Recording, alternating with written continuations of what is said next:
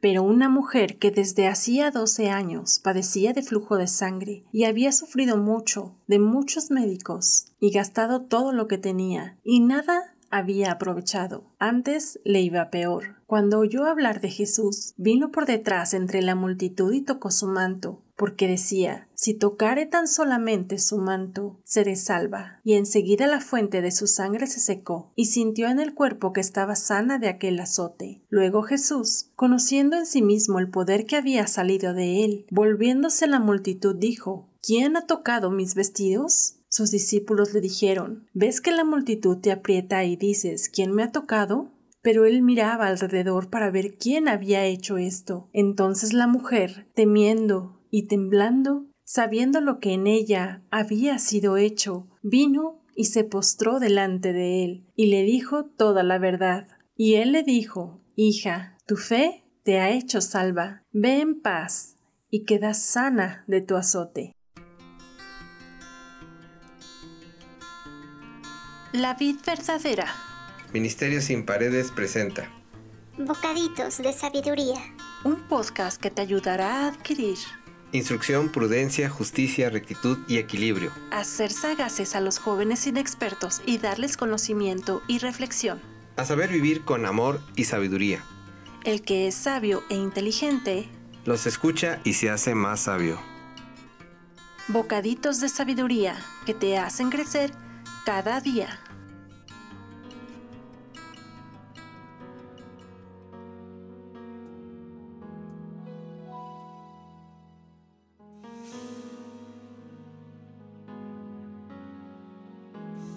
Qué gusto que nos acompañes en una emisión más.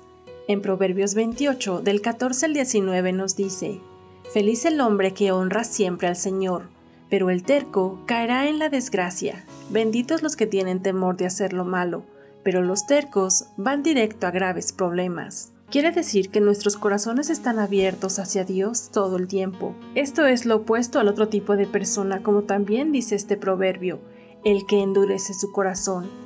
El hombre que teme a Dios es un hombre que está escuchando a Dios. Es una persona que está tratando de vivir una vida que sea agradable a Dios. Es alguien que está viviendo en humildad ante el Señor que vive reconociendo sus debilidades y se deja guiar por la dirección que Él le lleve. Esto es lo que significa la frase el temor del Señor. Es el principio de la sabiduría. 15. Para los pobres un gobernante malvado es tan peligroso como un león rugiente o un oso a punto de atacar. El gobernante insensato aumenta la opresión, pero el que no es codicioso tendrá larga vida. Un gobernante sin entendimiento oprimirá a su pueblo, pero el que odia la corrupción tendrá una larga vida. En la actualidad, muchos países se encuentran en situaciones de extrema pobreza debido al abuso y a la mala forma de gobernar de sus autoridades. 17. El que ha cometido un asesinato no parará hasta caer en la tumba, que nadie intente detenerlo. La conciencia atormentada del asesino lo llevará a la tumba, no lo protejas. Es decir, que un hombre que está consciente de haber cometido un crimen tiene que llevar en su conciencia una carga terrible que, con frecuencia, puede llevarlo a cometer suicidio. Desgraciadamente, tenemos muchos casos como estos. El principal ejemplo que podemos destacar en la Biblia es el de Judas Iscariote, que fue impulsado a cometer suicidio después del terrible crimen que cometió, porque este tan terrible acto que se comete pesa en el corazón y en la mente de la persona de manera insoportable. Uno no puede escapar a ese sentimiento, incluyendo a las mujeres que se provocan un aborto. Este acto es igual de grave o peor, pues asesinar a un ser vulnerable, inocente e indefenso y de su propia sangre es un peso insoportable en el corazón. 18. El hombre honrado será puesto a salvo, pero el perverso caerá en la desgracia. Los intachables serán liberados del peligro, pero los corruptos serán destruidos de repente. Dios es un Dios justo que ve las acciones de la humanidad entera y aunque tiene cuidado y protección para sus hijos, no deja impune ningún mal acto. Estás muy a tiempo de redirigir tus pasos y pedirle a Jesucristo que te ayude a ser una nueva persona. 19. El que cultiva su campo hasta le sobra comida, Al que anda con ociosos, lo que le sobra es pobreza. El que se esfuerza en su trabajo tiene comida en abundancia, pero el que persigue fantasías termina en la pobreza. Algunas personas se la viven contemplando autos en internet o en revistas, hermosas casas o lugares maravillosos para visitar. Muchos dicen, algún día iré allá o tendré este auto. Muy pocos consiguen lo que desean. La diferencia es que algunos solo viven imaginándolo, pero otros trabajan por conseguirlo.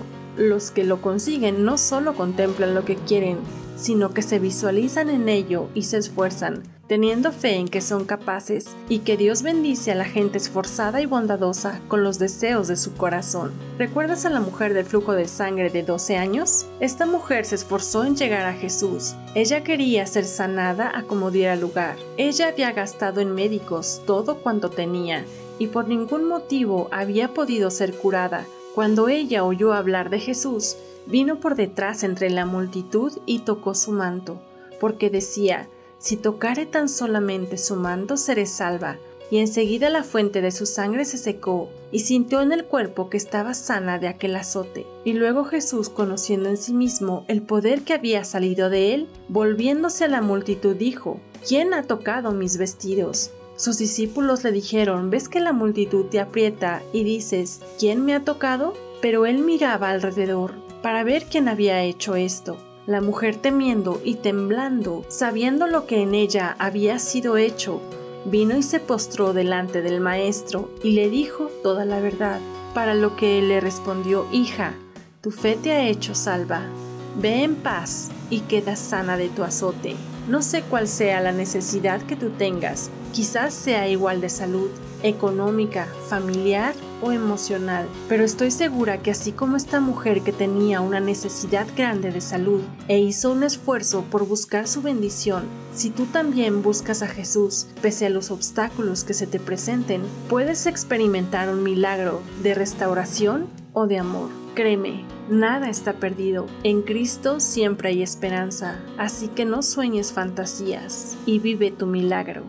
Jesucristo, no hay palabras para describir lo maravilloso que eres. A veces parece inalcanzable llegar hasta ti, pero tú ya nos esperas con los brazos abiertos. Ayúdanos a derribar los obstáculos que se levantan y que impiden que lleguemos a ti. Permítenos experimentar un milagro de amor, así como esa mujer de flujo de sangre que tan solo tocar el borde de tu manto fue sana. Así nosotros queremos experimentar un milagro. Danos fuerza y que no nos falte la fe para vencer.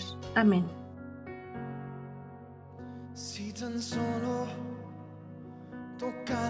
de su manto, si tan solo pudiera ver su rostro, dígaselo a él, si tan solo pudiera tocar sus manos, libre sería.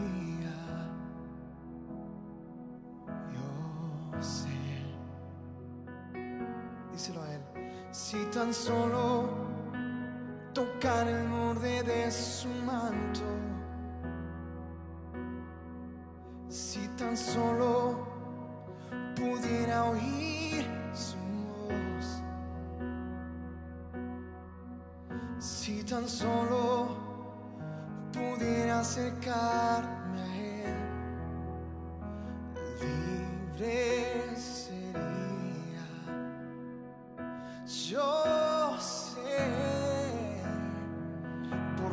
delante de ti. Solo soy alguien que necesita un toque del maestro para ser liberado, porque delante de ti solo soy alguien.